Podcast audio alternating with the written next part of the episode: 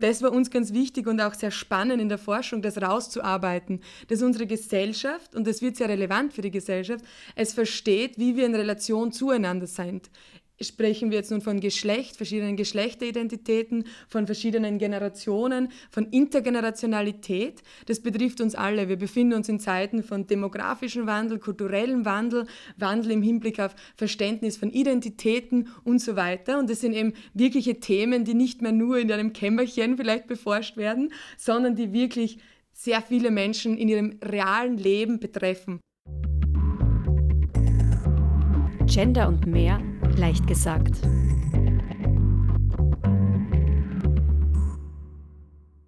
Willkommen zu einer neuen Ausgabe von Gender und mehr leicht gesagt, der Wissenschaftspodcast zu aktueller Geschlechter- und Diversitätsforschung.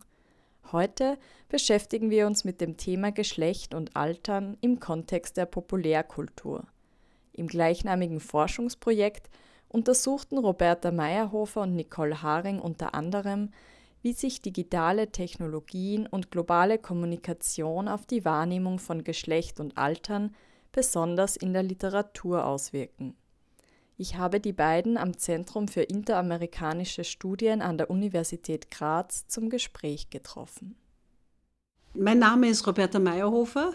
Ich bin Leiterin des Zentrums für interamerikanische Studien und habe einen Schwerpunkt in der Frage von Generationen und Gender und arbeite auch im Bereich der interdisziplinären Forschung. Und mein Name ist Nicole Haring. Ich bin ähm, Dissertantin am Zentrum für interamerikanische Studien und auch in meiner Forschung liegt der Schwerpunkt vor allem auf Geschlechterstudien und Intersektionalität. Und ich arbeite derzeit an meinem Dissertationsprojekt, das sich mit der Frage von Reproduktion von Geschlechternormen und Stereotypen im Bildungsbereich auseinandersetzt.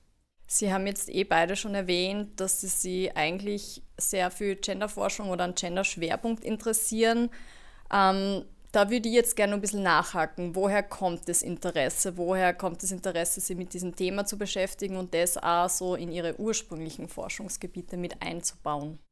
Gut, ich definiere mich als US-Amerikanistin in meinem eigenen Forschungsbereich und im Bereich der US-Amerikanistik gibt es keine Möglichkeit, sich nicht mit Geschlecht auseinanderzusetzen. Aber gleichzeitig, das ist eine thematische Frage, gleichzeitig habe ich einen methodischen Zugang aufgrund der feministischen Forschung. Und ich habe also sehr früh angefangen, in, aus dieser feministischen Methode, aus dem feministischen Zugang, auch in Bezug auf die Frage der Identität, das weiterzuentwickeln in Bezug auf die Intersektionalität. Das ist natürlich ein schwieriger Begriff. Intersektionalität äh, heißt heute vieles. Man weiß nicht genau, wie man das, diesen Begriff eigentlich definiert. Aber letztlich ist diese Definition darauf aufgebaut, dass die Identität von verschiedenen strukturellen Kontexten geprägt wird. Dass es also sowohl eine individuelle wie eine kollektive äh, Wahrnehmung gibt, die immer wieder verhandelt werden muss muss. Und daher ist mein feministischer Zugang zur grundsätzlichen Forschungsbereich der Interamerikanistik ausschlaggebend auch für dieses Projekt, wie wir das aufgesetzt haben, wie wir das definiert haben, aber auch wie wir das umgesetzt haben. Genau, und ich komme eben aus der Meyerhofer Schule und habe auch ähm, einen Bachelor und einen Master in Anglistik und Amerikanistik und habe mich auch schon ganz früh in meinem Studium, damals auch im Lehramtsstudium, mit ähm, sozialen Bewegungen auseinandergesetzt und habe zum Beispiel für meine Masterarbeit mich mit den 1960er und 1970er Jahren in den USA auseinandergesetzt und vor allem dort mit der Frauenbewegung und mit der, die wir heute als zweite Welle des Feminismus ähm, benennen dazu geforscht und komme eben ganz stark auch aus der Literatur- und Kulturwissenschaften, ähm, wo ich mich vor allem mit der Frage von ähm, feministischer Literaturanalyse auseinandergesetzt habe und habe das jetzt eben in letzter Zeit sehr stark verbunden, eben mit Intersektionalität, aber auch mit Queer Theory, ähm, mit Altersstudien und versuche eben hier in meiner Forschung, genau was ähm, Roberta Mayhofer schon erwähnt hat, diese Zusammenhänge, aber auch die Unterschiede herauszuarbeiten. Und weil mein Hintergrund eben auch im Lehramt ist, hat es mich jetzt besonders für meine Dissertation ähm, interessiert, wie werden ähm, Geschlechternormen und auch Geschlechterstereotypen in Institutionen wie Bildungseinrichtungen reproduziert. Und für mein Dissertationsprojekt habe ich das ähm, Fellowship der Österreichischen Akademie der Wissenschaft um hier für eben drei Jahre dran zu forschen. Und das ist besonders spannend eben in dieser Frage von Interdisziplinarität und Intersektionalität, die wir auch hier im Zentrum ganz stark in den Mittelpunkt setzen. Und dafür war eben das Fellowship, das Elisabeth List Fellowship, ein wunderbarer Ausgangspunkt für meine Arbeit, für mein Dissertationsprojekt.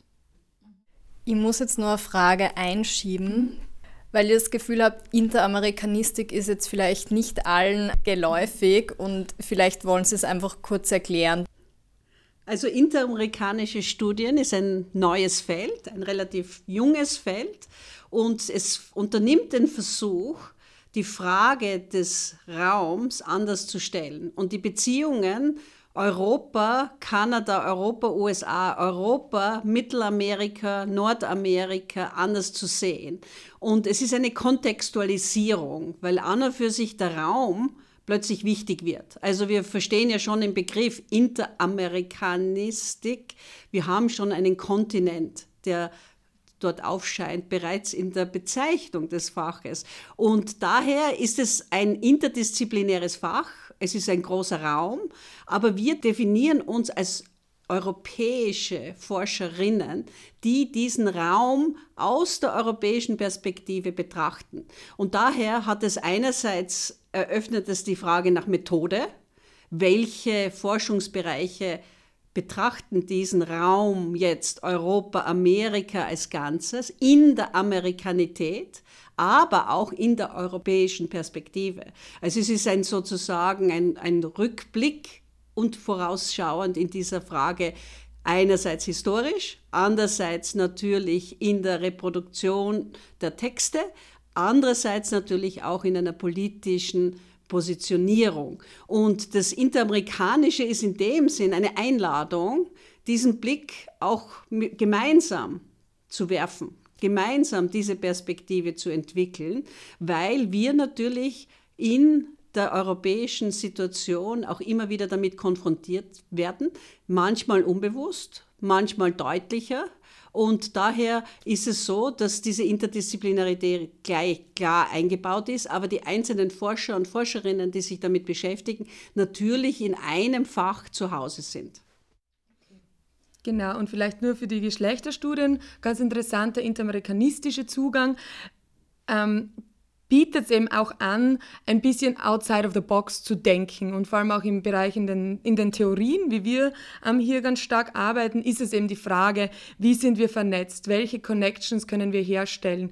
Ähm, wir können auch vielleicht die Frage stellen, die, dass wir die Theorien ähm, breiter sehen, dass wir zum Beispiel auch andere Ansätze aus den Amerikas verwenden und nicht, ganz, nicht nur aus den US-amerikanischen Kontexten. Und vor allem in unserer Forschung im Hinblick auf die ähm, Intersektionalität ist das eben ganz spannend, weil es schon ganz früh auch Texte gibt, die eben aus den Amerikas kommen, die so Fragen von Identität auf verschiedenen Ebenen besprechen. Wir forschen hier auch zum Beispiel zu der Frage von Borderlands, wenn wir an Gloria Anzaldur denken oder andere Texte, die schon ganz früh in den Frauenbewegungen eigentlich populär waren und uns hiermit eigentlich auch eine, eine Grundlage geben, um Theorien wie Intersektionalität weiterzudenken.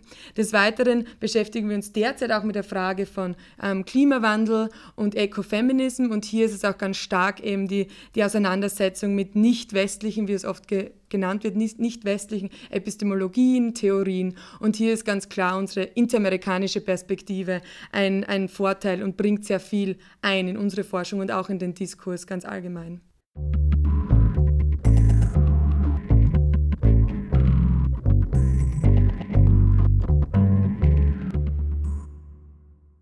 Interdisziplinarität spielt ja auch im Projekt eine Rolle, über das wir heute sprechen werden, nämlich das Projekt Geschlecht und Altern im Kontext der Populärkultur.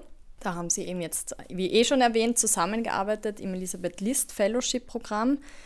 Und um das Projekt soll es in diesem Gespräch heute gehen. Und bevor wir uns so ein bisschen mit den Inhalten beschäftigen, vielleicht noch ein paar Hard Facts. Wann hat denn das Projekt stattgefunden? Das ist ja eigentlich auch schon abgeschlossen. Vielleicht können Sie kurz umreißen, wann hat es stattgefunden und wer war alles beteiligt und so ein bisschen grob nochmal den Forschungsbereich umreißen. Gestartet hat es im Juni 2020, aber wie alle wissen, ist das natürlich, war das eine Zeit eigentlich des Rückzugs der Pandemie. Äh, insofern für dieses Projekt hat es dann natürlich eine andere Laufzeit dann gehabt, weil in der Pandemie haben wir vieles umgesetzt, aber online und wir sind eigentlich äh, dadurch in die privilegierte Lage gekommen, das länger noch zu betreiben. Äh, offiziell war es dann aus Sommersemester 2021, aber wir haben vieles in der International Summer School umgesetzt, weil das wieder eine Möglichkeit war, in Präsenz diese Themen auch äh, zu diskutieren. Und daher war, haben wir diese Frage, wer war beteiligt, äh, muss man einerseits sagen, offiziell war Professor Murray Foreman, der ähm, an der Northeastern University forscht, der ein Hip-Hop-Professor ist, der sich also, was man schon hört, im Hip-Hop, also äh, Populärmusik verschreibt, war einer der Beteiligten. Der forscht aber interessanterweise zu der Frage, was heißt es, wenn Musiker, Musikerinnen, die in einer Jugendkultur aktiv sind, wenn die alt werden. Ähm, wie wird man alt, wenn man eigentlich junge Musik macht? Äh, und daher war er einer der, der Hauptbeteiligten. Ähm, von den Junior Fellows hatten wir etliche, die dann zur Sommerschule gekommen sind, weil natürlich die Reisefreiheit beschränkt war. Äh, und wir haben also durch die Umsetzung in einer Konferenz, in einer Publikation und ganz zentral die Graz International Summer School in Seckau wirklich diese Beteiligung so erweitert, äh, weil wir das einfach als zentrales Thema dann in den anderen Aktivitäten in den Mittelpunkt gerückt haben. Genau, und vielleicht noch zu den Themen, ähm, die wir behandelt haben in dem Jahr. Ich war eben der Local Junior Fellow und gemeinsam mit Roberta Meyerhofer haben wir uns vor allem die Frage gestellt von populärer Literatur. Welche Funktion hat Literatur als solche in einer Populärkultur? Was passiert, wenn wir uns auch in Zeiten von Black Lives Matter befinden, in Zeiten von MeToo-Movements, die online stattfinden, aber auch einen Einzug finden in andere kulturelle Repräsentationen, wie zum Beispiel die Literatur? Ich konkret habe dann in diesem Jahr des Projektes mich vor allem auch mit ähm, sehr populären Romanen beschäftigt, unter anderem zum Beispiel mit der Autorin ähm, Bernadine Evaristo, eine britische Autorin, die sich vor allem auch mit der Frage von Geschlecht und von den Binaritäten, das Aufbrechen der geschlechtlichen Binaritäten in ihren Romanen beschäftigt, aber auch gemeinsam mit der Frage von Altern. Was bedeutet es zu altern für Männer, für Frauen, für nicht-binäre Personen? Und so haben wir in dem Projekt eben versucht, von aktuellen Ereignissen wie zum Beispiel Black Lives Matter, MeToo-Bewegungen und anderen sozialen Movements, die sich auch in den ganzen Amerikas, ähm, die auch in den ganzen Amerikas stattfinden, wie zum Beispiel auch ähm, Niuna Menos in Südamerika, wie finden diese Thematiken dann wirklich Einzug in Literatur, in Populärliteratur, wie wir es oft ähm, benennen. Und unsere Theorien für das Forschungsprojekt kommen da ganz stark aus dem US-amerikanischen, aber auch aus dem internationalen amerikanischen Kontext. Wir forschen beide und auch in diesem Projekt ganz stark mit Theorien von Bell Hooks zum Beispiel oder mit anderen intersektionellen Forschungsansätzen und haben das eben dann ähm, gefestigt und vor allem auch nachhaltig in unserer Publikation Geschlecht und Altern im Kontext der Populärkultur manifestiert, das eben in diesem Jahr im Juni ähm, veröffentlicht wird mit Transkript Bielefeld. Da werden jetzt ganz viele Themen verhandelt. Zum einen geht es um Geschlecht im Alter, also eine spezielle Dimension, die ja so oft auch eigentlich unterrepräsentiert ist, also der Blick oder die Beschäftigung mit Alter. Zum anderen haben wir dann kulturelle Ausprägungen, da haben sie sich jetzt stark auf Literatur fokussiert, ähm, als, ja, als Beispiel für Populärkultur sozusagen. Ähm, und Sie haben jetzt auch schon erwähnt, dass ganz viel eigentlich aktuelle soziale Bewegungen, aktuelle Themen Sie inspiriert haben für das Forschungsprojekt. Haken wir da nochmal ein. Was macht es so spannend für Sie, Sie mit diesen aktuellen Themen auch zu beschäftigen? Und da würde mich speziell interessieren, also das Thema Alter und Geschlecht. Für ein Forschungsprojekt muss man manchmal Dinge auseinander dividieren. Wir sagen Gender, und Altern, Geschlecht und Altern. Hat ein Und dazwischen. Aber letztlich sind, wie wir ja wissen aus dem Alltag, sind diese Dinge verknüpft, vermischt, in ganz schwierigen Aspekten einfach immer da. als Gesamtheit der Identität. Jetzt ist diese Frage, wie wir das angegangen sind. Wir haben also Texte gesucht, die beliebt sind. Weil was heißt Populärliteratur, Populärkultur? Das heißt einfach, dass viele Menschen das hören, sich damit auseinandersetzen und das schon in einem Leben eingebunden ist. Und insofern ist das also nicht ein Extra, die Literatur, sondern das ist etwas, das Ausdruck eines individuellen Lebens ist. Das ist Ausdruck eines, was es heißt, in einer bestimmten Zeit, in einem bestimmten Ort zu leben. Und weil unsere Welt global so verflochten ist, sind natürlich Texte, die vielleicht in den USA oder in Lateinamerika oder irgendwo in Europa entstanden sind, plötzlich auch für uns in einem regionalen Kontext wichtig, nicht weil sie uns einfach Unterhaltung bieten, sondern weil sie etwas über uns und unser Leben in diesem Moment aussagen. Und das war eigentlich die Grundlage dieses Projekts. Diese Verflechtungen, diese Verknüpfungen, diese Aspekte, die, auch wenn man es nicht normalerweise im Alltag wahrnimmt, eine Relevanz haben, nicht nur für das Hier und Jetzt, sondern wie wir dann die Zukunft gestalten. Deswegen sind sozusagen einerseits die Texte analysiert worden, untersucht worden, aber genau diese Auswirkungen für den Einzelnen, die Einzelnen im Lebensverlauf in den Mittelpunkt gerückt. Und die Frage dieses Forschungsprojekts ist also immer davon ausgegangen, der Einzelne, die einzelne Person, die in dieser Verflechtung lebt, mit den Strukturen, dem Kollektiven. Weil Geschlecht und Alter sind eben, werden immer sowohl individuell erlebt, wie auch von der Gesellschaft wahrgenommen und entweder unterstützt oder begrenzt, im Widerspruch oder, oder auch in einer größeren Frage, was ist dann dieses Leben in einem bestimmten Ort zu einer bestimmten Zeit? Und das war sozusagen vielleicht die Grundebene, weil auch wenn wir sagen populär, Wissenschaft, Populärliteratur, ist also die Frage ja, ähm, oft wird es als Abwertung gesehen oder als Zugänglichkeit. Bereits das Wort populär hat ja einen Widerspruch in sich. Weil populär heißt, es sind viele, die daran beteiligt sind. Es nimmt uns etwas von einer Individualität, weil eine größere Gruppe ist. Und gleichzeitig macht es uns auch Teil einer Gemeinschaft, weil wir alle daran beteiligt sind. Und das ist etwas, was wir in diesem Projekt auch ausgelotet haben. Sie haben vorher schon einen Kollegen aus dem Projekt erwähnt, der sich vor allem mit Hip-Hop beschäftigt und was es bedeutet, eben wenn KünstlerInnen, die in einer Jugendkultur aufwachsen, alt werden. Das heißt, es werden schon auf andere Aspekte als die Literatur ein bisschen eingebaut ins Forschungsprojekt. Vielleicht können Sie ein bisschen auf diese Interdisziplinarität eingehen und was da jetzt sonst noch eingeflossen ist auch ins Projekt. Vielleicht muss man dazu sagen, dass ein amerikanistischer, interamerikanistischer Zugang das auch bedingt, dass alles ein Text ist. Also ein Text ist ein literarischer Text, ein Text kann eine Werbung sein, ein Text kann ein politisches Programm sein und es kann die Musik sein. Und dadurch ermöglicht es Aussagen über das Leben in vielfältiger Form. Und daher ist also das Projekt natürlich schon weiter gesteckt. Äh, dadurch äh, ermöglicht es uns auch unterschiedliche Zugänge.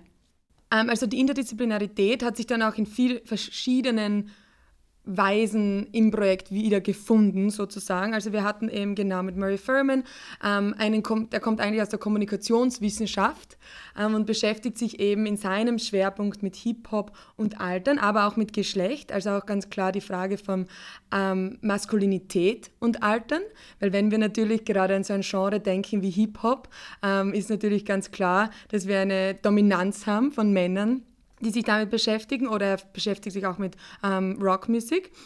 Des Weiteren haben wir auch ein Projekt, das Maskulinität und Altern ähm, heißt, ein EU-Projekt, wo wir gemeinsam mit verschiedenen Unis äh, in Europa zusammengearbeitet haben. Und hier waren auch Kolleginnen dabei, die zu Filmen und Kino geforscht haben.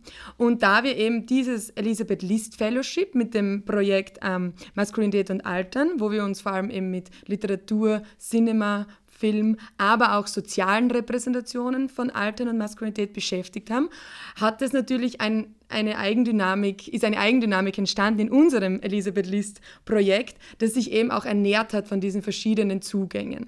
Und des Weiteren arbeiten wir hier im Zentrum für interamerikanische Studien ganz klar interdisziplinär. Wir haben eine Kollegin aus der Soziologie und unsere Idee ist auch eben das Aufbrechen von von Vorstellungen, wie können wir gemeinsam Synergien finden, wo finden wir unsere Gemeinsamkeiten, aber auch unsere Unterschiede. Und hier haben wir vor allem in dem Projekt uns dann auch ganz klar auseinandergesetzt mit ähm, Digitalisierung zum Beispiel. Was bedeutet es jetzt, wenn wir ein, eine Bewegung haben, wie schon erwähnt, Black Lives Matter oder Me Too, die ganz klar eigentlich in diesem Social Media Sphere, in dieser digitalen Welt stattfindet?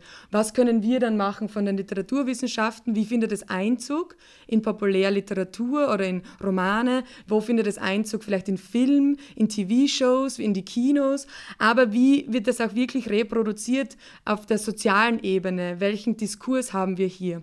Und das sind eben so größere Themen, mit denen wir uns beschäftigen, immer und besonders in diesem Projekt hier. Ich würde jetzt gerne nochmal zu dem Aspekt Alter zurückgehen, weil mich auch überrascht hat, vielleicht geht es manchen HörerInnen auch so, dass es auch Alterswissenschaften gibt. Und vielleicht können Sie da noch ein bisschen drauf eingehen. Also Alterswissenschaften ist ein neuer Bereich und daher ist es nicht überraschend, wenn man eigentlich im ersten Moment nichts damit anfangen kann. Alterswissenschaften, und da gibt es zwei Begriffe, Alterswissenschaften oder Alternswissenschaften, ähm, ist, ein, ist eben aus der feministischen Forschung entstanden. Und das ist, glaube ich, äh, nicht ganz so bekannt. Nicht nur der Begriff ist nicht bekannt, sondern auch die Entwicklung. Und ich muss sagen, ähm, dass sozusagen ich begonnen habe, Anfang der 1990er Jahre mich damit zu beschäftigen, aus einer feministischen Perspektive, weil äh, plötzlich die Frage, von Geschlecht in Bezug auf Altwerden gestellt worden ist. Äh, und wenn man schaut, wie Geschlechterstudien entstanden sind oder Frauenstudien entstanden sind, sind sie daraus entstanden, dass man erkannt hat, wie der Feminismus sagt, die einfache Formel, Biologie ist nicht Schicksal die Frage der Biologie und was sozusagen im gesellschaftlichen Rahmen, im gesellschaftlichen Kontext dann Bedeutung bekommt oder keine Bedeutung bekommt.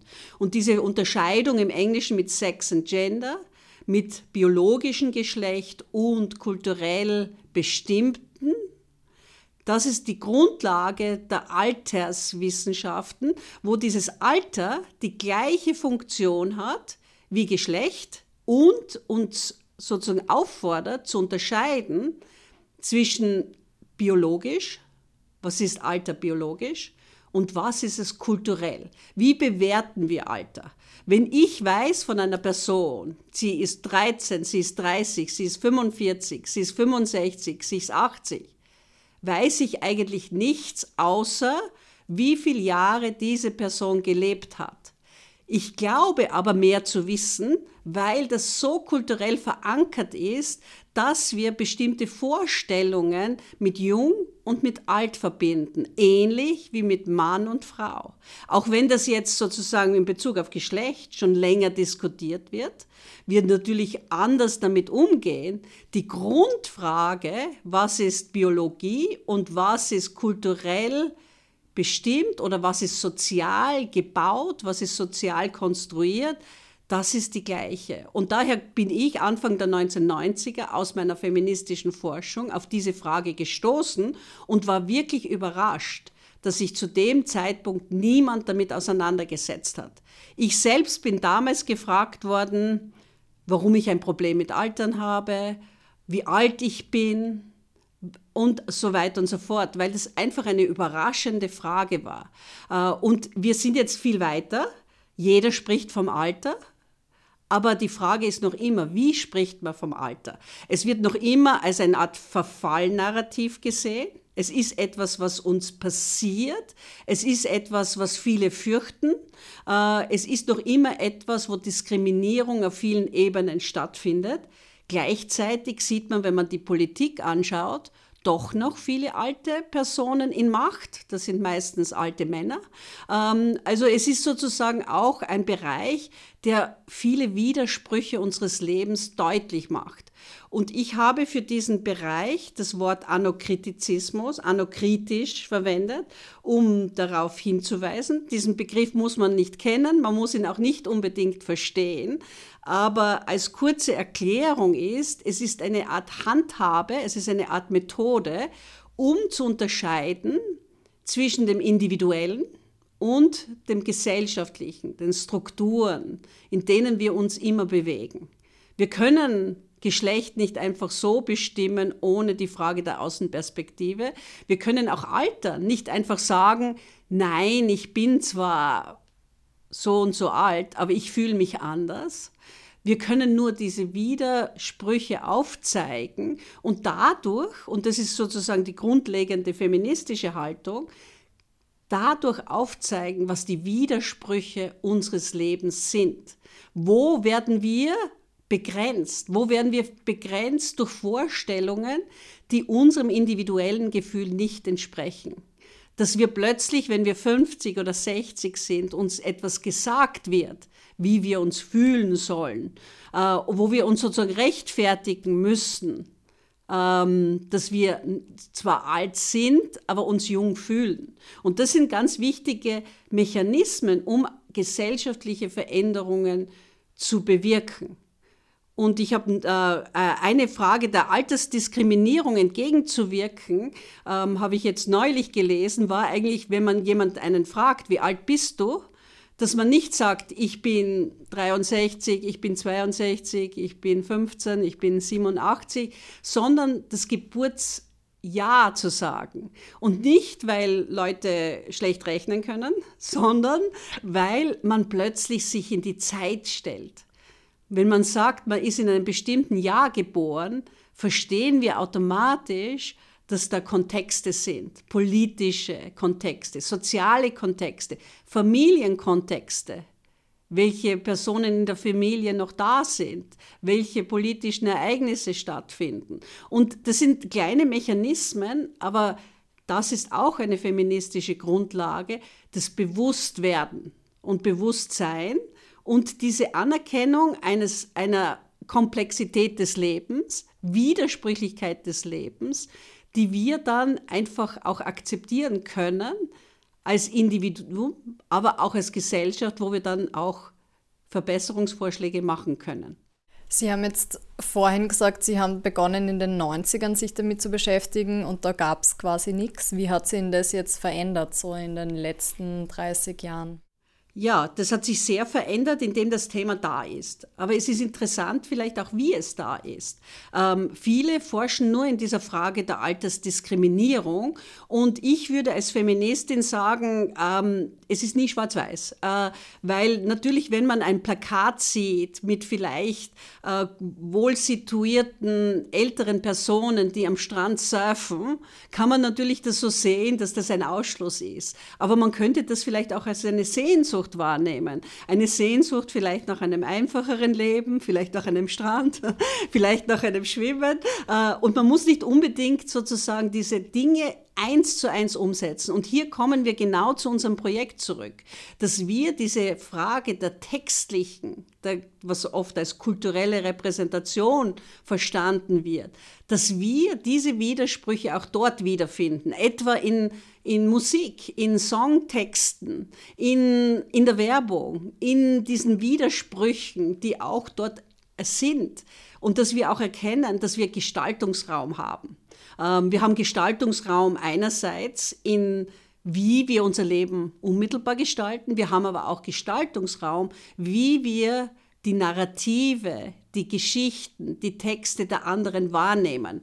Und das ist etwas, was in diesem anokritischen, interdisziplinären Zugang jetzt auch von Soziologinnen und Soziologen angewandt wird, wo man sozusagen erkennt, dass etwa ein soziologisches Interview mit einer Person, ähm, die etwas sagt, auch nicht das Einzige ist. Das Sagen ist vielleicht die erste Wahrnehmung, aber der Zuhörer, die Zuhörerin können darin auch Widersprüche da erkennen.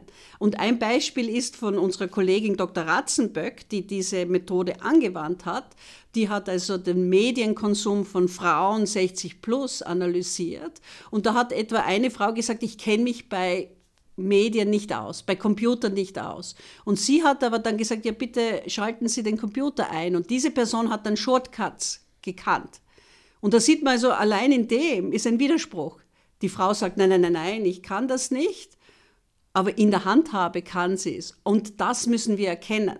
Also insofern haben wir mit unserer Forschungsarbeit, mit unserem Forschungsprojekt auch versucht, den Blick zu verändern und zu sagen, wir müssen genauer hinhören, wir müssen genauer hinsehen und diese Interpretation ist nicht nur ein politischer Akt, das ist auch ein Veränderungspotenzial für alle. Sie sprechen schon ein bisschen die quasi auch gesellschaftliche Dimension des Forschungsprojekts. Was, was können wir jetzt auch aus dem rausziehen an?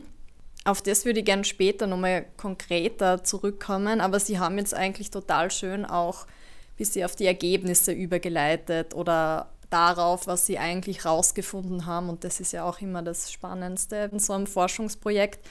Vielleicht können Sie da ein paar wichtige Punkte, ein paar wichtige Beispiele nennen, die Sie da rausgenommen haben aus dem Projekt. Genau, ja, ich glaube, das wichtigste Ergebnis ist, dass es jetzt kein eindeutiges Ergebnis gibt. Ähm, die Forschung hat eindeutig gezeigt, dass so äh, ähm, Schwerpunkte wie Geschlecht und Alter, also die Intersektionen von Geschlecht und Alter, noch immer ähm, nach sehr viel Forschung wirklich schreien. Also es gibt noch genügend ähm, Arbeit zu leisten in, des, in diesem Bereich, vor allem weil wir uns auch in den Gender Studies und so weiter immer weiter entwickeln. Was wir jetzt konkret herausgefunden haben, ist eben, oder was uns konkret sehr interessiert, ist wirklich die Frage von, was kann Literatur?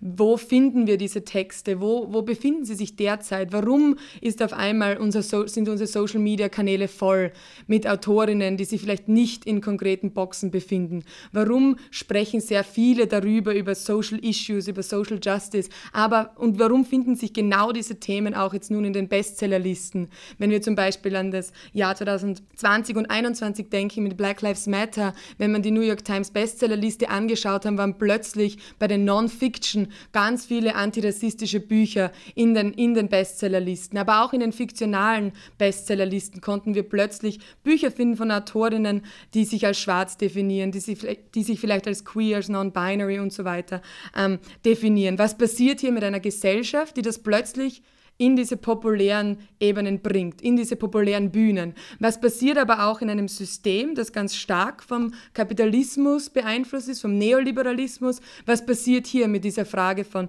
Identität? In, einer, in, einem, in Gesellschaften, wie wir uns befinden, wie auch die US-amerikanische ist, die sich ganz stark mit diesem Individuum auseinandersetzt, aber es immer in Widerspruch oder in Verbindung zu dem Kollektiv bringt.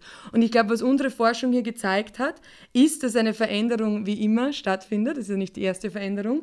Aber was wir auch lernen können von vorangegangenen Bewegungen. Was können wir lernen, wenn wir zurückblicken? Was können wir lernen zum Beispiel von Adrian Rich, die sagt, wir müssen die Texte neu lesen, wir müssen sie widersprüchlich lesen, wir müssen auf diese Lücken achten. Und wie können wir das vereinen? Wir können wie intergenerationelle feministische Forschung betreiben und vor allem auch in unseren Theorien, Methoden, Zugängen und Blickwinkel hier eine Verbindung schaffen, die uns weiterbringt. Das war ganz klar ein Ergebnis, dass es, dass es ganz, ganz sicher noch sehr viel Forschung braucht, die vor allem die Intersektion zwischen Altern, Geschlecht und anderen intersektionalen ähm, Identitätskategorien beforscht. Und Forschung braucht, die wirklich jetzt hinschaut, was gerade passiert immer in Relation, was bereits passiert ist. Also was wir ganz klar herausgearbeitet haben, waren wirklich diese Relationen, Relationalities und Intersektionen, die vor allem zeigen, dass schon sehr viel passiert ist in den vorangegangenen Bewegungen und jetzt genauso viel passiert. Wie können wir hier ein Verständnis schaffen, was schon war, was ist und wie wir alle zusammenhängen in diesem Kosmos und in, auch in der feministischen Forschung. Das war ein ähm, Ergebnis. Nein, ich wollte zu Altern noch ja, etwas sagen. Also, weil Altern ermöglicht in dieser Frage der Intersektionalität, in dieser Vielfalt und Komplexität eine Linse für Identität. Weil unabhängig in der Definition, Altern ist etwas, das alle unmittelbar betrifft und das spürbar ist. weil und gleichzeitig können wir alt und jung sein in dem Moment. Wir können in einer Kohorte alt sein und in einer anderen Vergleich sind wir jung. Und dadurch ermöglicht uns Altern und die, das Erkenntnis, dass wir in der Zeit leben, auch eine Möglichkeit, andere Formen der Diversität zu verstehen. Was es heißt, einerseits Teil einer Gruppe zu sein und andererseits nicht Teil einer Gruppe, was natürlich Teil dieser Intersektionalität ist. Und daher kann man Altern als eine, eine Methode, eine Linse anbieten, die für alle gilt, die nicht nur abgehoben in einem Forschungskontext sichtbar ist, sondern für jeden Einzelnen im Alltag dass plötzlich gewisse Dinge ich machen darf, weil ich älter geworden bin oder nicht mehr machen soll, weil gesellschaftliche Vorstellungen das behindern.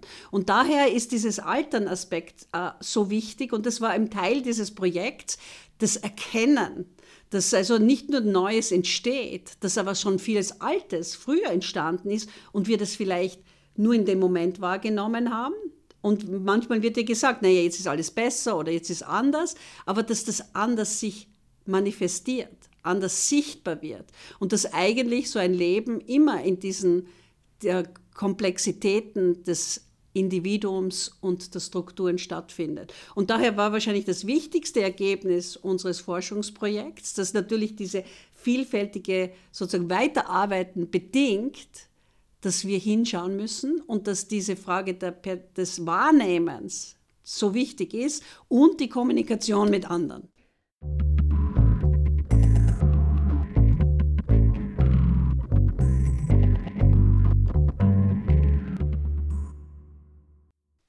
Also in, in fast allen ihren Antworten hat sie eigentlich eh schon die angesprochene gesellschaftliche Relevanz wiedergespiegelt, sei es jetzt darum, sich mit ganz Aktuellem zu beschäftigen, genauer hinzuschauen. Wir haben gerade gehört, auch die Widersprüche genauer anzuschauen, wenn es jetzt um Alter geht. Ähm, vielleicht können Sie aber so die gesellschaftliche Relevanz nochmal auf den Punkt bringen. Wo kann die Gesellschaft am meisten anknüpfen oder was war da jetzt am spannendsten? Auch jetzt so für, für das Außen sozusagen auf den Punkt bringen ist schwierig, aber ich, ich bringe es auf mehrere Punkte.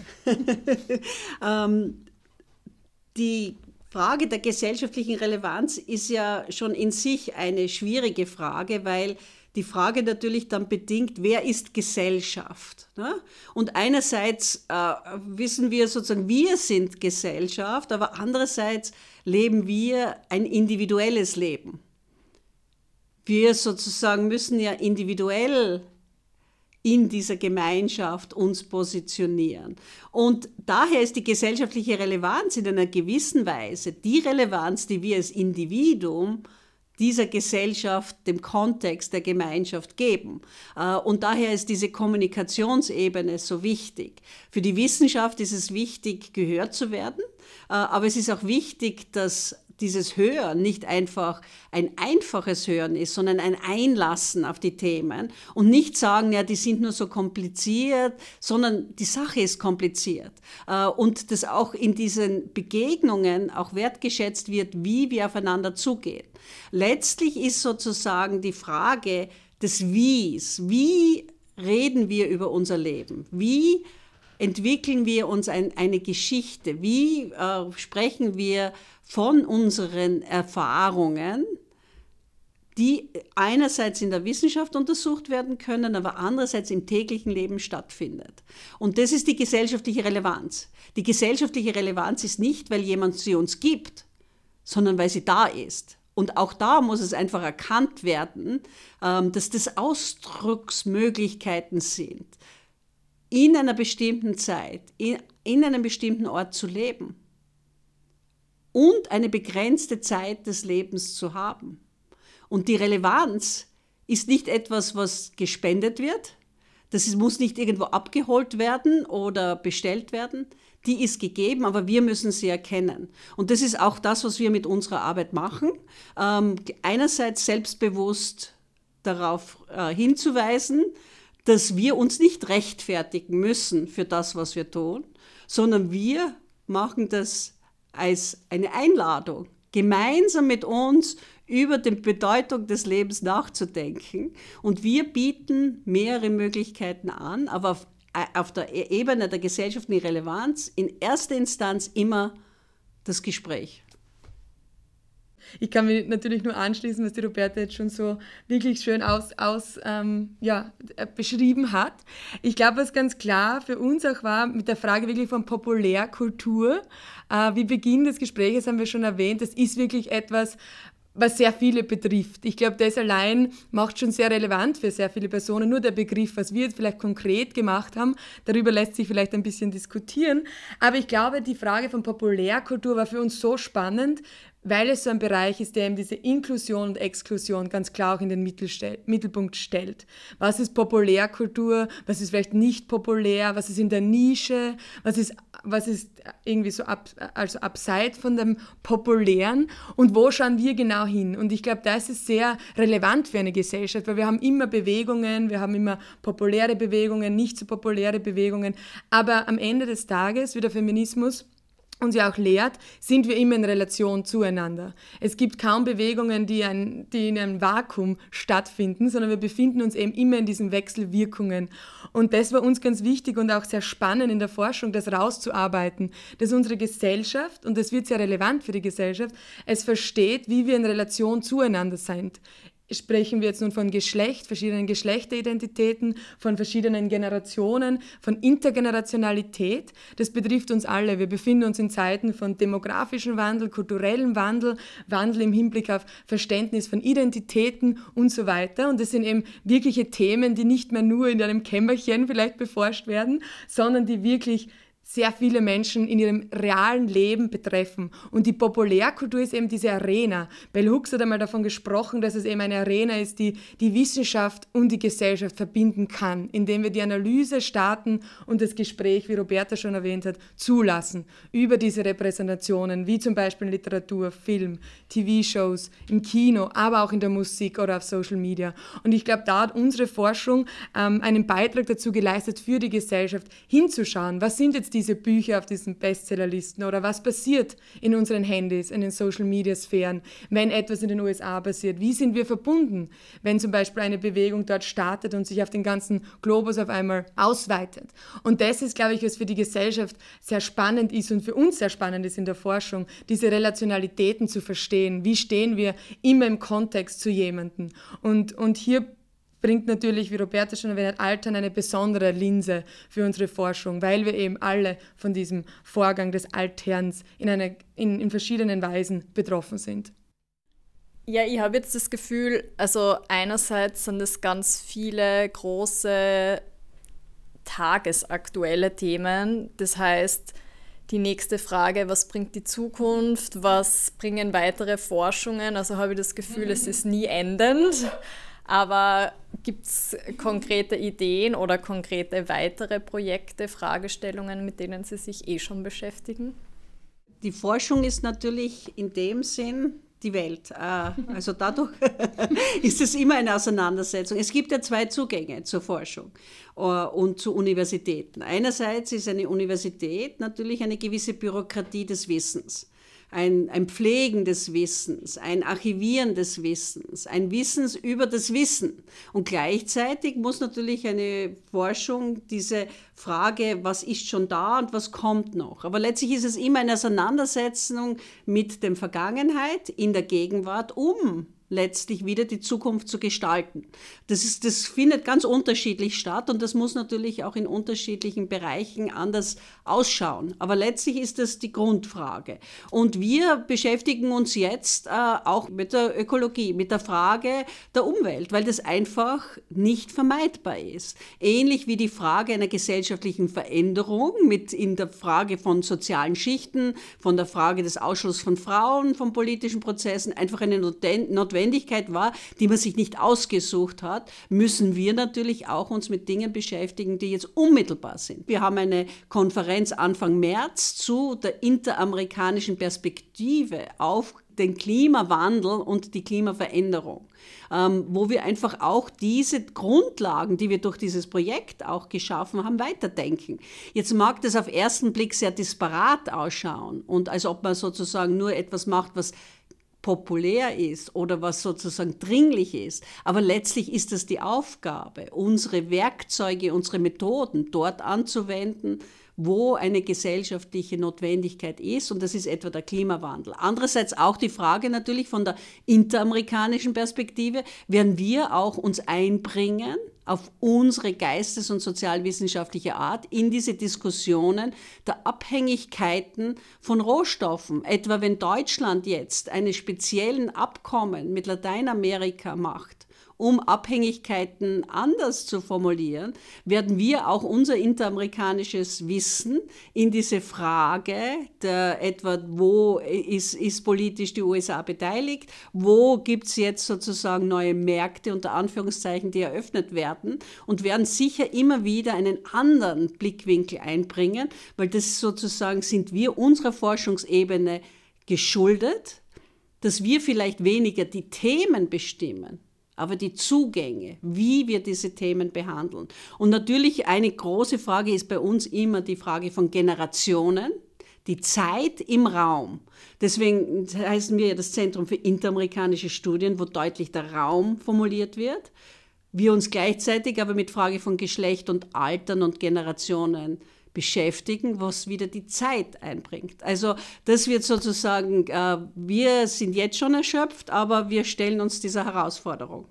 Genau. Und ein zweiter Punkt, der, den ich auch noch anbringen will für die Zukunft, also was wir eben, wie ich jetzt schon mehrmals erwähnt habe, was uns auch interessiert, ist die Digitalisierung, die digitalen Räume ist ein weiterer Schwerpunkt, der vor allem ganz speziell aus diesem Projekt entstanden ist. Wie, wir, wie ich schon erwähnt habe, soziale Bewegungen finden online statt.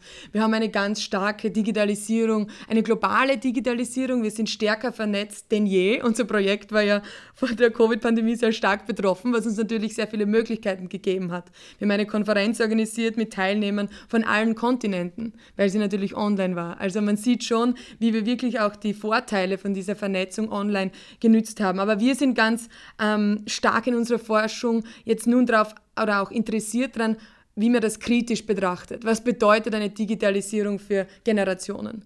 Was bedeutet das für eine Intergenerationalität? Wie können wir zusammenleben in einer Zukunft, die wirklich wahrscheinlich bestimmt wird von Klimawandel und Digitalisierung? Und das sind neue Ansätze, die wir eben herausentwickelt haben, eben aus unserer ganz stark feministischen Forschung von sozialen Bewegungen, von sozialen Gleichheiten, Ungerechtigkeiten und so weiter. Und hier interessieren wir uns vor allem auch in der Frage von Methodenentwicklung. Was sind digitale Methoden für die Sozialwissenschaften, für die Geisteswissenschaften? In meinem Dissertationsprojekt habe ich eine Methode weitergedacht, die sich mit Digital Storytelling beschäftigt. Wie können wir das nachhaltig machen? Wie können wir Stories von Frauen, von, von, von Personen aus verschiedenen Randgruppierungen wirklich digitalisieren und nachhaltig sammeln? Und wie geht man dann aber auch mit diesem Datensatz um? Wie analysiert man dann genau solche ähm, Geschichten? Und das ist vor allem ein Schwerpunkt, den wir nun versuchen weiterzudenken hier im Zentrum. Ähm, natürlich in dieser Frage von der Interamerikanistik, aber ganz klar auch in dem Schwerpunkt ähm, für die nächsten Jahre Digitalisierung, Klimawandel in Verbindung mit Geschlecht und Generationen. Und vielleicht auch die Veränderungen der Welt nicht nur als Krisen, als solche, sondern auch ähm, wo gibt es Möglichkeiten und wo sind schon bereits Möglichkeiten, wo sind Gestaltungsräume, die sich entwickeln. Also wir plädieren einfach nicht auf ein Schwarz-Weiß, sondern auf eine komplexe sozusagen Betrachtungsweise in dieser Ambivalenz, äh, weil so leben wir unser Leben. Wir leben unser Leben nicht in Schwarz-Weiß, sondern in diesen vielen, vielen Grauzonen, die eigentlich dann auch schön sind. Ja, das wäre jetzt der Moment im Gespräch, alles loszuwerden, äh, was ich jetzt nicht konkret erfragt habe, was jetzt nur auf der Zunge liegt? Ja, ich möchte nur äh, Personen, die das zuhören, auch einladen, zu unseren Veranstaltungen zu kommen. Ähm, wir haben auch einen Newsletter, also wer sich weiter interessiert für unsere Arbeit oder zu Veranstaltungen kommen möchte, ähm, bitte sich einfach bei uns melden. Wir freuen uns über jeden. Manchmal gibt es eine gewisse Hemmschwelle, auf die Universität zu kommen. Wir gehen aber auch in die Welt hinaus. Also wir haben auch Veranstaltungen in der Stadt, wo, wo wir alle einladen. Also wir freuen uns sehr, wenn wir auch äh, eine neue Gemeinschaft finden können, wo diese Brücken gebaut werden zwischen der Gesellschaft, der Universität und vor allem zwischen uns als Individuen. Ja, dann bedanke ich mich ganz herzlich für die Zeit und das Gespräch Ihnen beiden. Wir bedanken uns auch und es hat uns sehr gefreut, dass wir unsere Forschungsergebnisse von dem Elisabeth List Fellowship Projekt teilen konnten und ja, wir freuen uns, was die Zukunft bringt.